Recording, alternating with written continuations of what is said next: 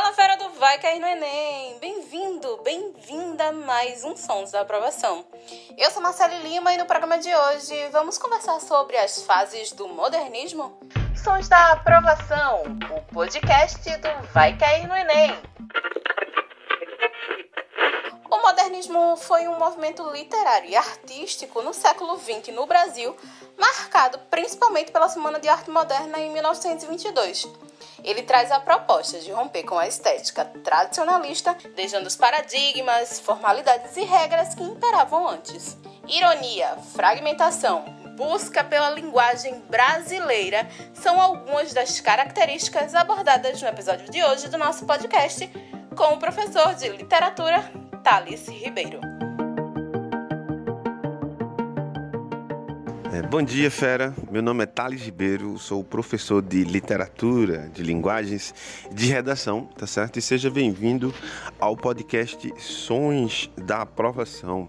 Esse projeto muito bacana que ajuda você, fera, a estar tá realizando o seu sonho de cursar um ensino superior. E na aula de hoje estou querendo trazer para vocês um pouco, né, um resumo já que esse formato só permite um resumo, né, uma, uma, uma visão um pouco mais superficial para que vocês consigam se aprofundar aí nos seus estudos pessoais, ok?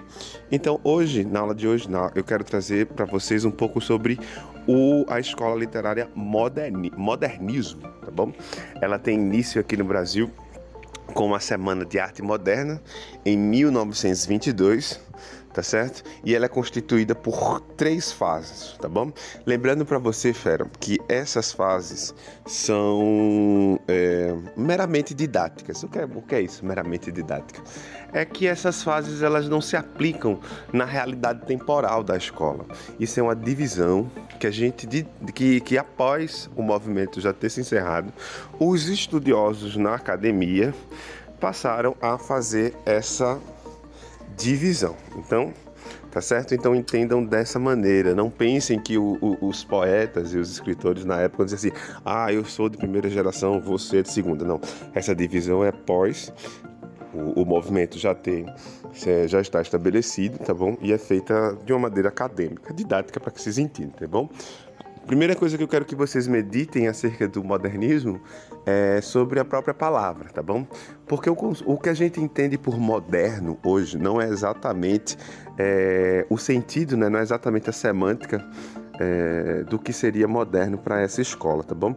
Moderno para a gente seria simplesmente o que é mais novo, não é isso?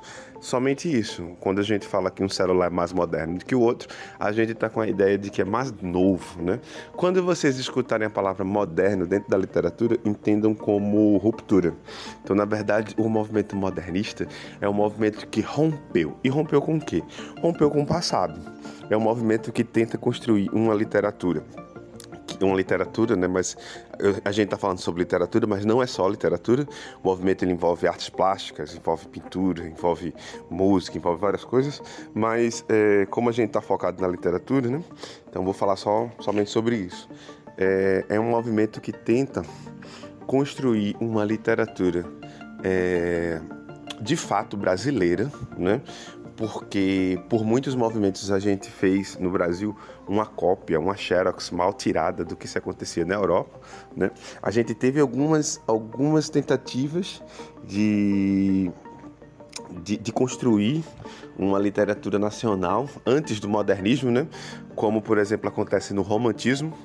No romantismo a gente tem essa tentativa de, de construir uma literatura nacional, né? resgatando um herói nacional que a gente coloca aqui como índio, mas a gente ainda acaba falhando é, nesse sentido, por quê? Porque a gente acaba também copiando, né? A gente vai ter absurdos, por exemplo, durante, a, é, durante o romantismo de, de, índio, de índio loiro, de olhos azuis, por exemplo, né? Que é um, um completa maluquice, tá certo? Mas no modernismo existe esse resgate, essa tentativa de construir uma uma literatura que fosse essencialmente brasileira, que fosse essencialmente nacional e que construísse no imaginário das pessoas é, uma consciência do que seria ser brasileiro, por exemplo tá ok? É, como eu falei para vocês, a gente divide em três fases. A primeira fase é chamada de fase heróica ou fase destruidora, porque o objetivo dessa fase na verdade, é, é, de fato combater o passado, tá certo? Principalmente na figura do parnasianismo, vai ser, vai ser bastante constante durante essa primeira fase a crítica a esse movimento literário do parnasiano, tá certo? É bem comum, tá certo? Você vai encontrar, por exemplo, no famoso poema dos Bandeiras, do Manuel Bandeira, dos Os Sapos, uma crítica ferrenha e até ácida ao movimento parnasiano, tá certo?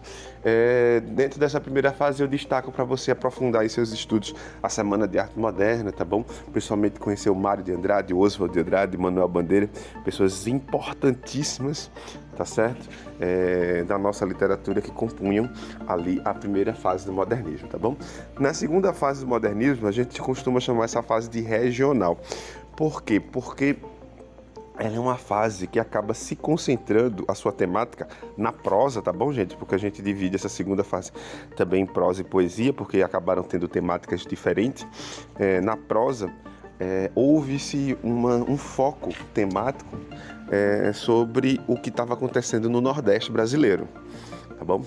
Então, é, durante, durante toda a segunda fase, é comum que a gente tenha literaturas que sejam focadas, né, literaturas a respeito do, do Nordeste, né? E a gente vai ver isso muito claro com a gente vai ver isso muito claro com o Jorge Amado, com Graciliano Ramos e tal, com, com, essa, com essa perspectiva, tá certo? De, de falar sobre o Nordeste. Na poesia a gente vai, vai eu tenho eu tenho uma preocupação com esse nome, mas a verdade é que a gente vai ter uma ideia de neossimbolismo, né? A gente vai ter uma literatura um pouco mais espiritualizada, um pouco mais é, preocupada com, com essências, com coisas mais etéreas, tá certo? E finalmente a terceira fase do romantismo, do romantismo não, desculpa, a terceira fase do modernismo, tá bom? Que também acaba resgatando uma, uma ideia de neoparnasianismo. Eu não gosto muito dessas nomenclaturas de neo, porque não são coisas é, que são parecidas, né? Mas é, as pessoas conseguem ver é, semelhanças e, e, acabam colocando esse nome de Neo. Então, nessa, nessa terceira fase, eu destaco o, a Clarice Lispector, tá bom? Com seus romances psicológicos, que são que são belezas, que, que é de uma beleza incrível é, e que nos traz um orgulho muito grande de estar dentro do panteão da nossa literatura tá ok? Então é isso, fera. Boa preparação, tá bom? Um beijo do professor Thales Ribeiro. Me segue lá nas redes sociais para mais dicas.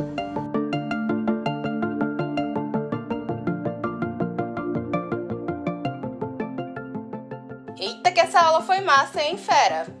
Obrigada, professor. Até a próxima. E os Sons da Aprovação vai ficando por aqui. Mas para sugestões de tema para os próximos programas, manda uma mensagem no arroba vai cair no, no Instagram. E para ouvir este e todos os outros episódios, é só seguir a gente na sua plataforma de podcast favorita. Até semana que vem. Tchau, tchau. Sons da Aprovação, o podcast do Vai Cair no Enem.